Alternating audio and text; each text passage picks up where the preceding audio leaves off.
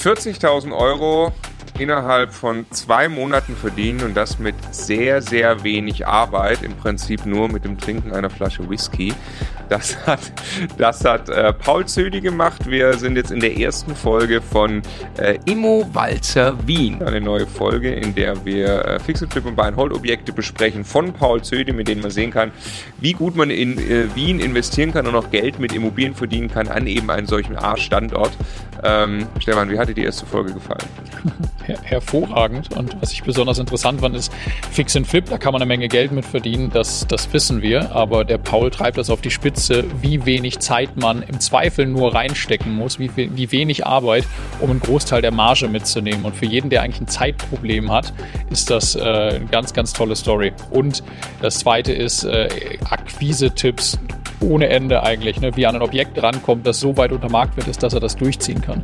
Ja, und ich finde eben nicht nur Akquise-Tipp, sondern man versteht mal wirklich im Detail in der Geschichte, was sorgt eigentlich dafür, dass der Preis am Ende so ein guter Preis ist. Und was äh, Trinkfestigkeit. Und was Trinkfestigkeit, äh, warum Trinkfestigkeit dabei äh, sehr helfen kann. In diesem Sinne, ganz herzlich willkommen bei Immocation. Wir möchten, dass möglichst viele Menschen den Vermögensaufbau mit Immobilien erfolgreich und möglicherweise auch in Wien umsetzen. Wenn du genau das tun möchtest, dann abonniere am besten einfach unseren Kanal.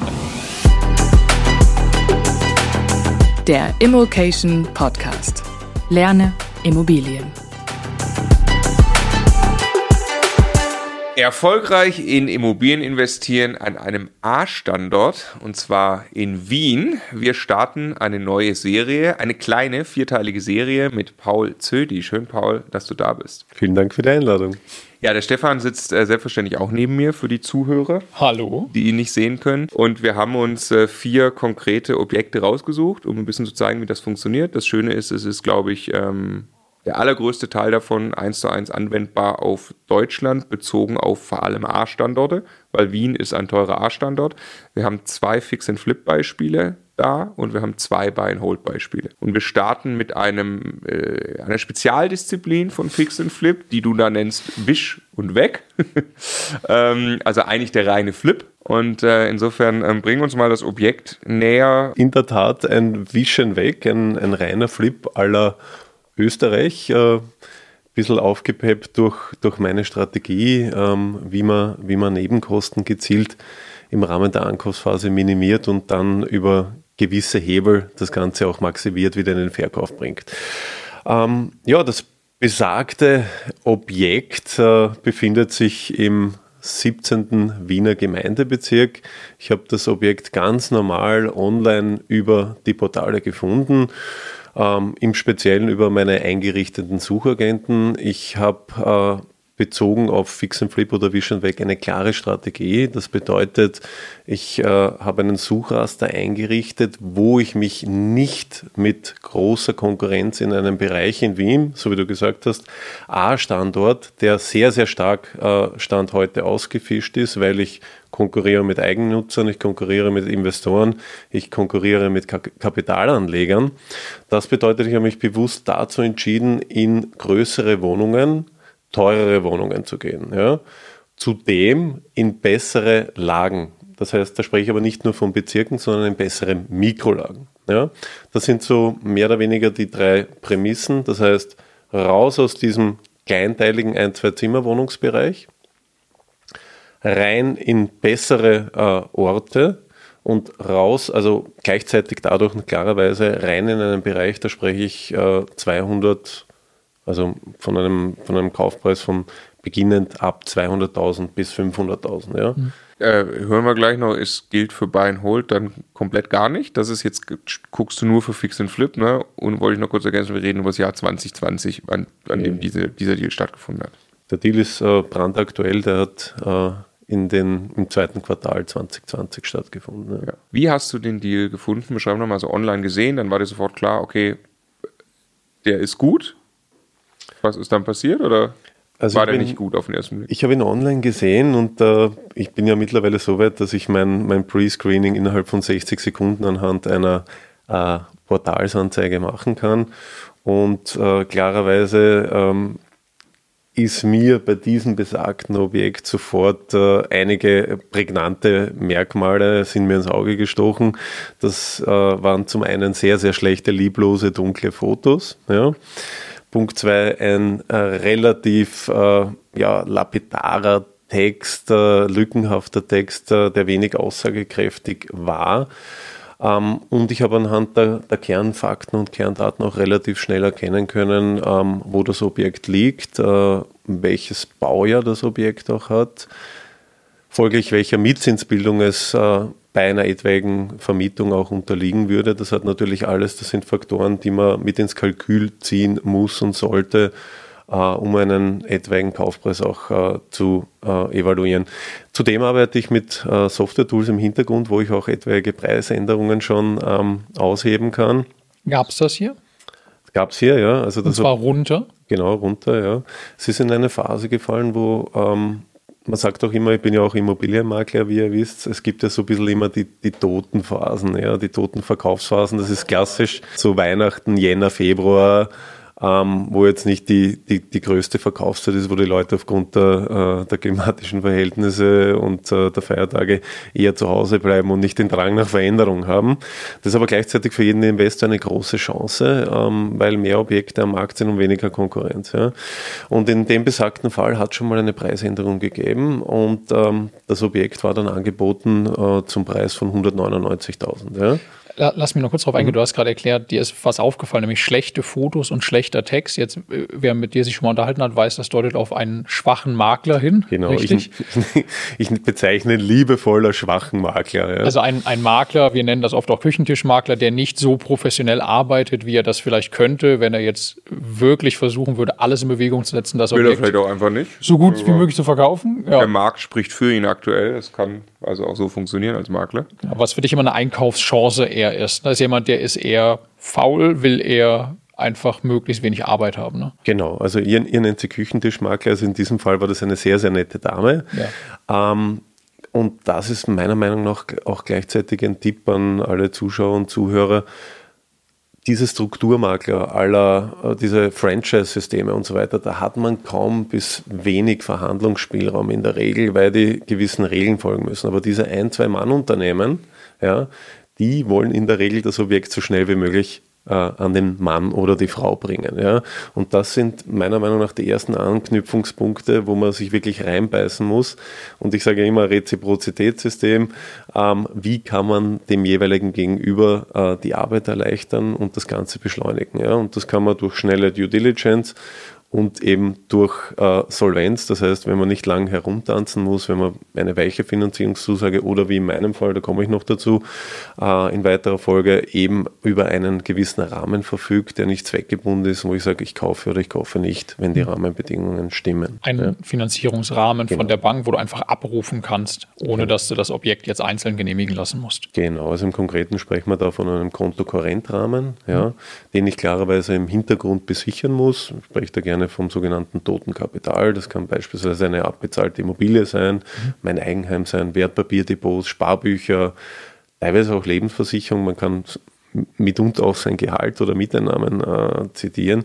Es ist alles möglich. Es kommt immer darauf an, wie sein Verhältnis und sein Track Record bei der Was, Bank sind. Wie viel Zinsen zahlst du auf dieses Darlehen? Ja, also in der Regel sind die Zinsen klarerweise äh, höher als, als für ein normales Finanzierungsdarlehen. Dadurch, dass ich das Ganze doch schon länger betreibe, die Bank mein äh, System äh, versteht, dass ich ganz klare Prozessschritte definiert habe, habe ich auch einen sehr, sehr gut verzinsten ähm, Rahmen.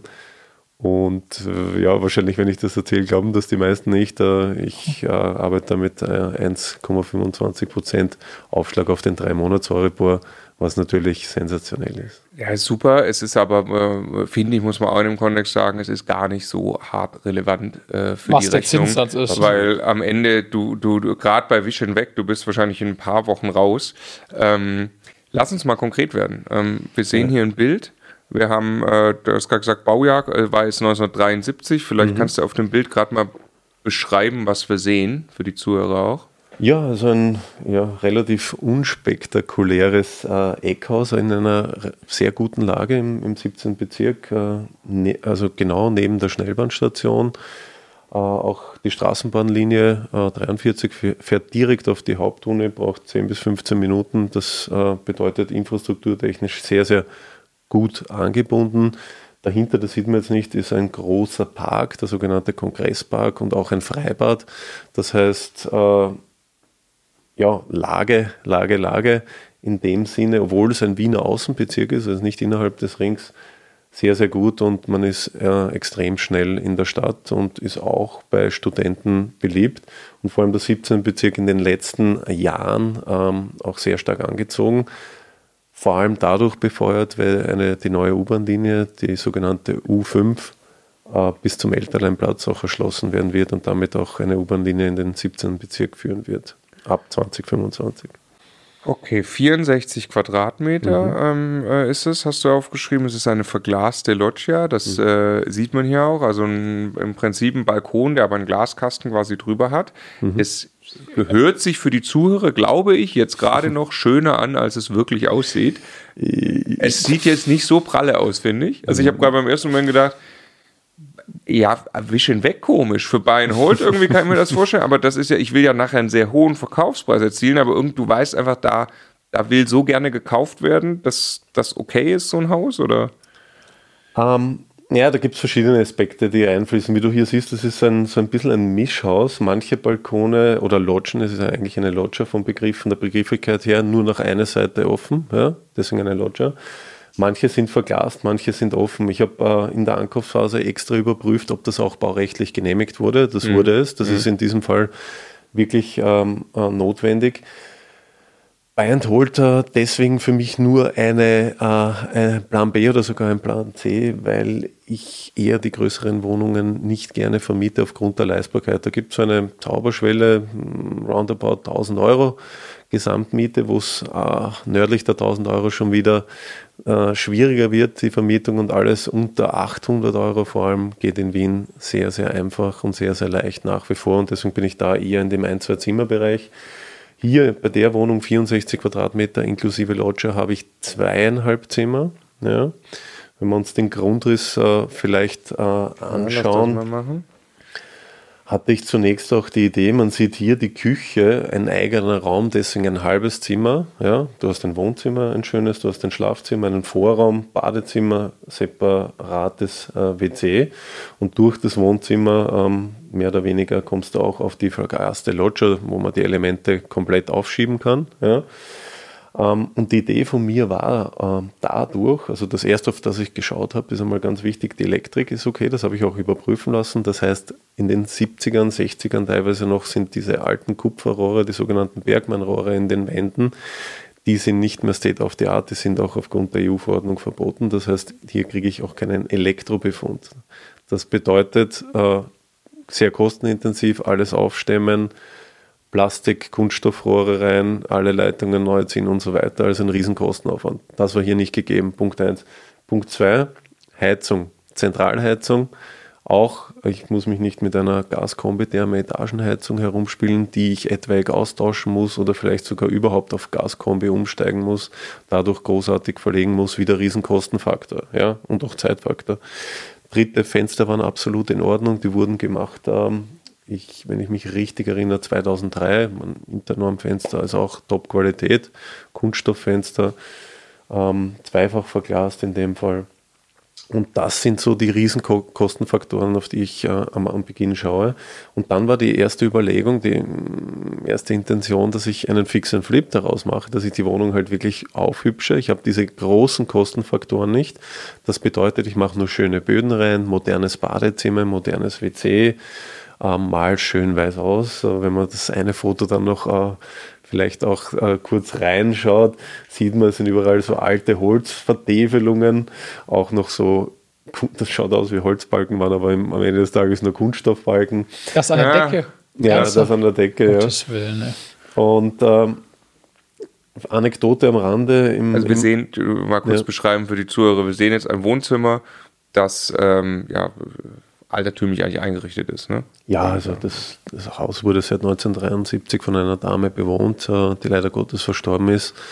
Und das Ganze äh, resultiert dann aus einer Verlassenschaft äh, Verschiedenst, heraus. Verschiedenste Holzarten Arten und Farben und Brauntöne äh, zusammen. Genau, so Die braune Couch war mal modern und äh, was vielleicht Anekdote am Rande, mir wurden im Rahmen des Vision weg diese Wandverkleidungen, wenn Sie die seht hier im Wohnzimmer und auch im Vorzimmer, haben mich Leute direkt angeschrieben und gesagt, ich will nicht die Wohnung kaufen, sondern ich will nur diese Wandvertäfelungen kaufen. Und, ich, und es sind dann wirklich Leute gekommen und die haben mir den Tisch und die Wandvertäfelungen noch um 1300 Euro abgekauft.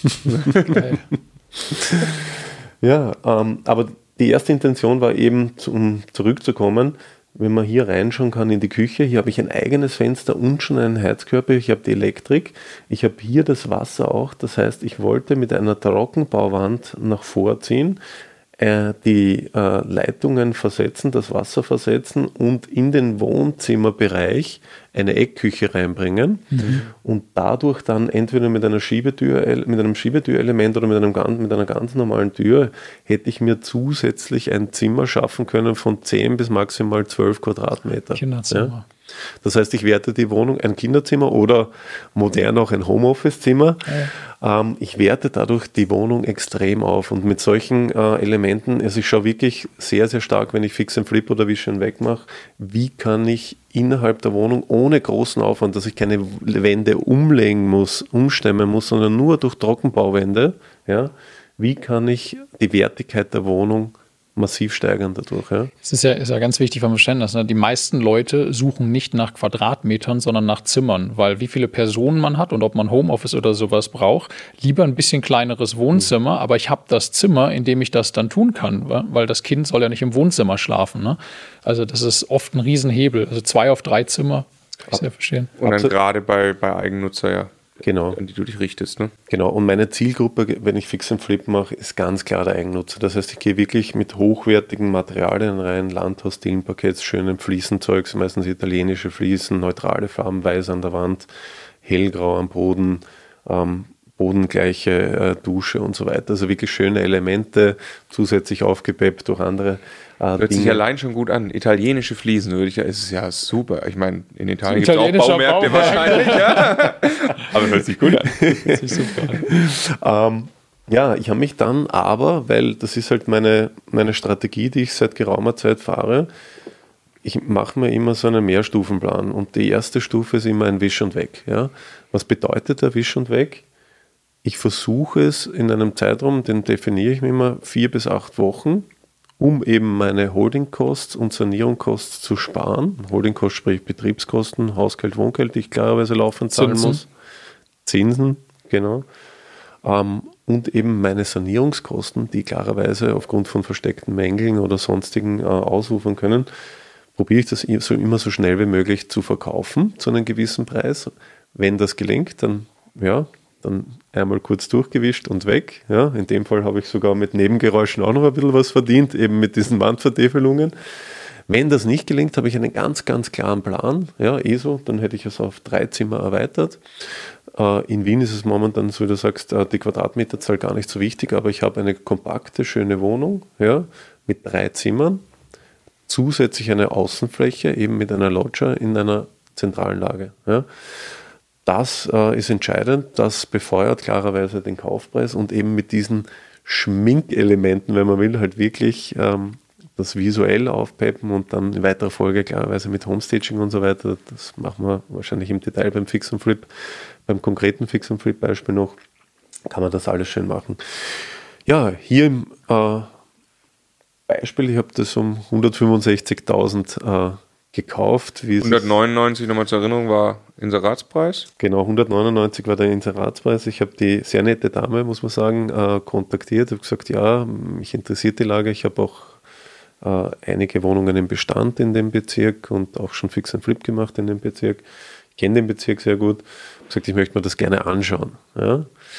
Und das war halt äh, ja, noch in der kalten Jahreszeit haben wir das angeschaut. Ja, das war sehr freundlich, hat mir das alles gezeigt. Und zufälligerweise im Rahmen der Besichtigung ähm, habe ich äh, oder haben wir äh, die Eigentümer getroffen. Ja.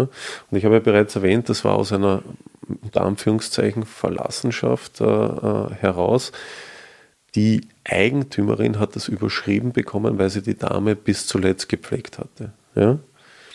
Und ähm, ja, ich habe halt gesagt, ja, die Wohnung gefällt mir und das und das habe ich vor. Ja. Ich lasse mir aber immer die Alternative zur Vermietung offen. Nur die Maklerin hat mir sehr, sehr rasch äh, verdeutlicht, dass 180 die absolute Schmerzgrenze ist. Und ich habe gesagt, ja, für mich ist die absolute Schmerzgrenze 160. Ja.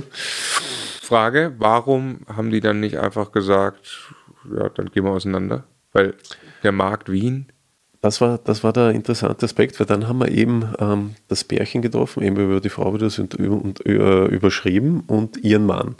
Und der Mann hat gesagt, ja, mir gefällt, hat gesagt, und wie schaut es aus? Kaufen Sie die Wohnung? Und ich gesagt, na, tut mir leid, wir werden da mit dem Preis nicht zusammenfinden. Er hat gesagt, ah, das glaube ich nicht, kommen wir mal mit hoch. Naja, und dann sind wir hier in dem besagten Wohnzimmer gesessen. Wir sehen auch hier äh, eine eineinhalb oder zwei Liter Whiskyflasche am Tisch stehen. Die habe ich dann als Übergabegeschenk sogar noch bekommen. Und selbige Flasche haben wir dann in einer fünfstündigen Kaufpreisverhandlung mit Bestellung vom Griechen und so weiter wie soll man sagen, geköpft oder geleert. Die, die, ganze Flasche. Die ganze Flasche. Eineinhalb Liter Whisky. Genau, und uh, long story short, uh, ich bin dann, habe das Auto klarerweise stehen gelassen, bin mit dem Uber nach Hause gefahren. long story short, wir haben dann nach fünf Stunden bei 165.000 eingeschlagen, was ein sehr, sehr guter Kaufpreis ist. Ja. Warum?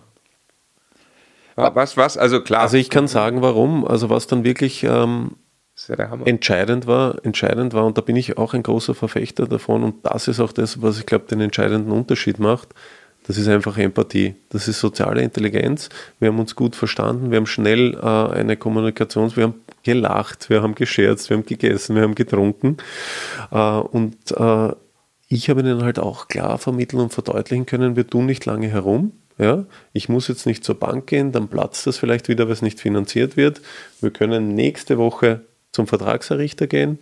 Ihr kriegt klarerweise im Vorfeld den Vertrag und wie gesagt, aufgrund der Tatsache, dass ich einen Kontokorrentrahmen im Hintergrund habe, bin ich flexibel und schnell.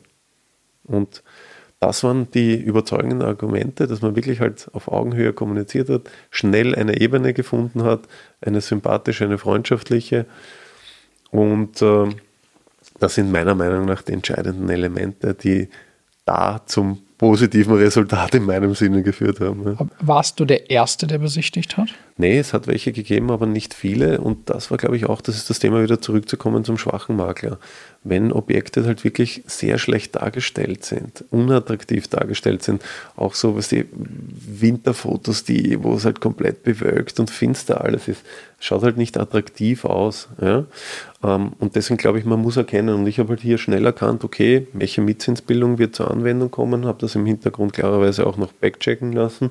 Ähm, ich habe hier gesehen, ich kann das aufpeppen. Ja, ich mache daraus drei Zimmer. Man muss halt wirklich schnell und individuell denken. Ich habe äh, anhand der Unterlagen meine Due Diligence relativ rasch auch gemacht.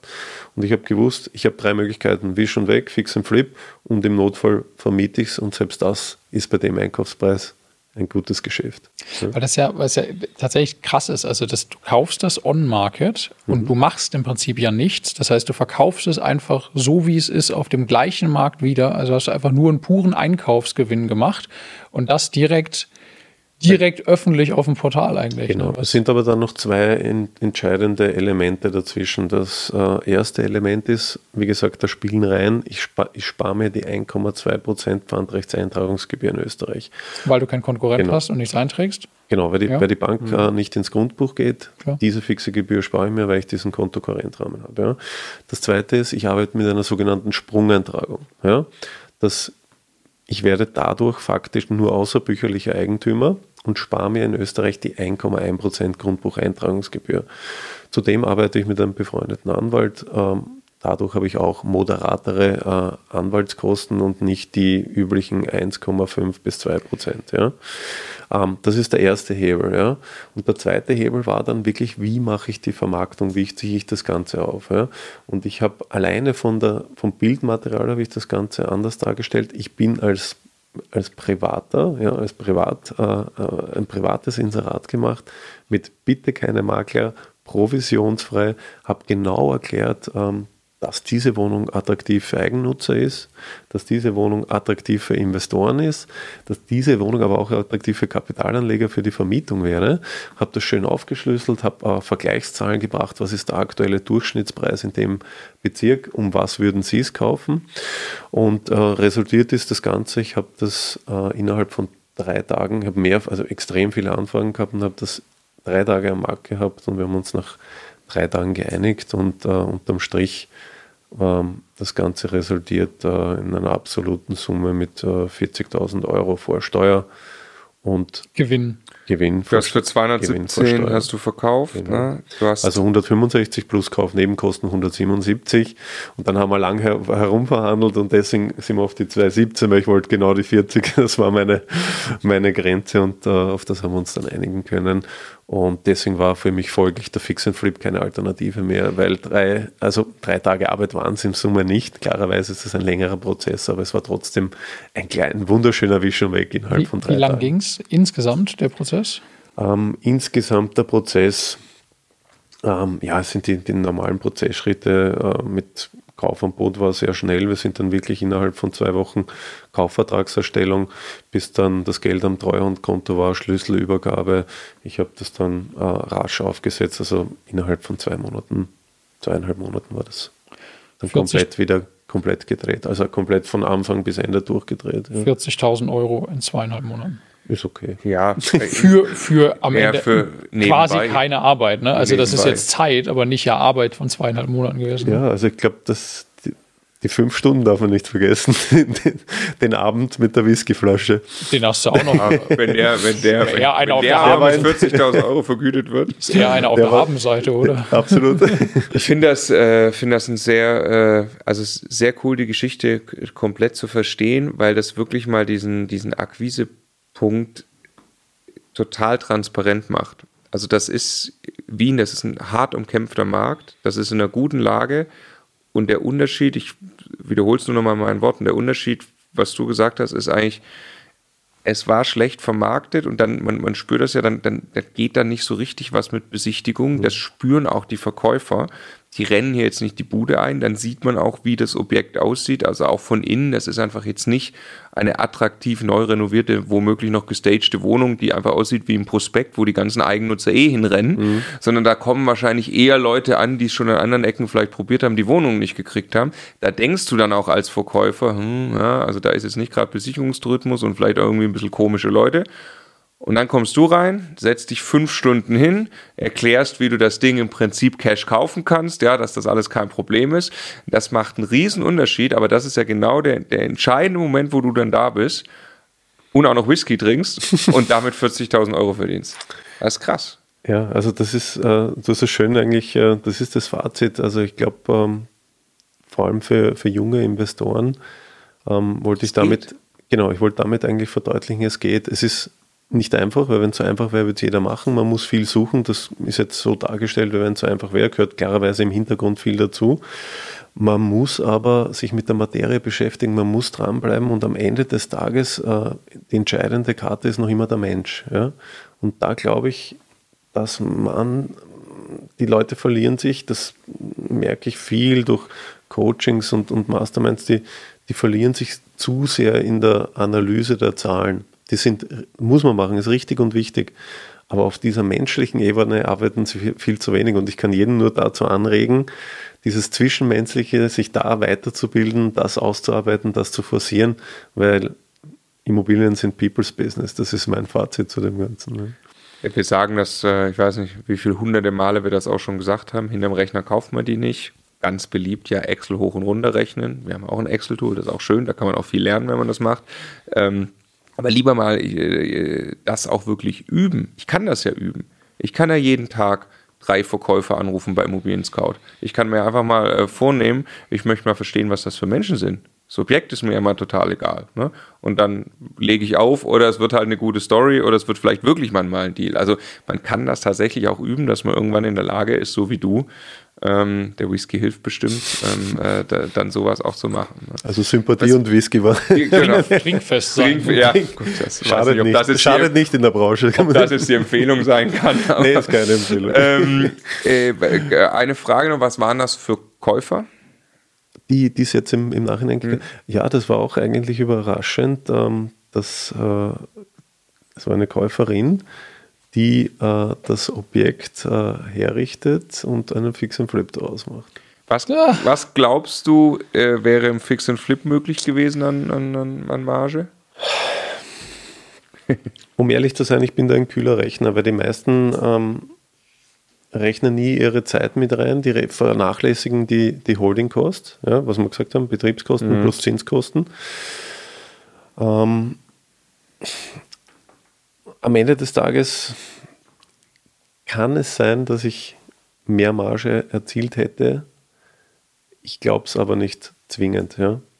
Überhaupt nicht also, mehr als jetzt. Okay. Aber wie macht sie denn jetzt dann noch oben drauf? Darauf bin ich gespannt. Das Ergebnis weiß ich noch nicht. Ich bin aber äh, mit ihr in Kontakt und da äh, kann ich gerne im Nachgang auch einmal berichten, was, was dann wirklich rausgekommen ist, ob ich mich ärgere oder ob ich mich freue. Also mein, meine erste Tendenz, ich habe es ja gerade schon gesagt, ich finde das Haus von außen nicht besonders schön. Ich finde die Wohnung innen eine Katastrophe, so wie sie jetzt aussieht. Und die erste Tendenz, die mir dann sofort hat, ist im Prinzip, lass alles neu machen innen, also mit wenig, äh, mit effizientem mhm. Einsatz der Mittel mhm. natürlich, aber dann lass daraus eine Hochglanz-Prospektgeschichte machen. Das muss ja in Wien irgendwie funktionieren.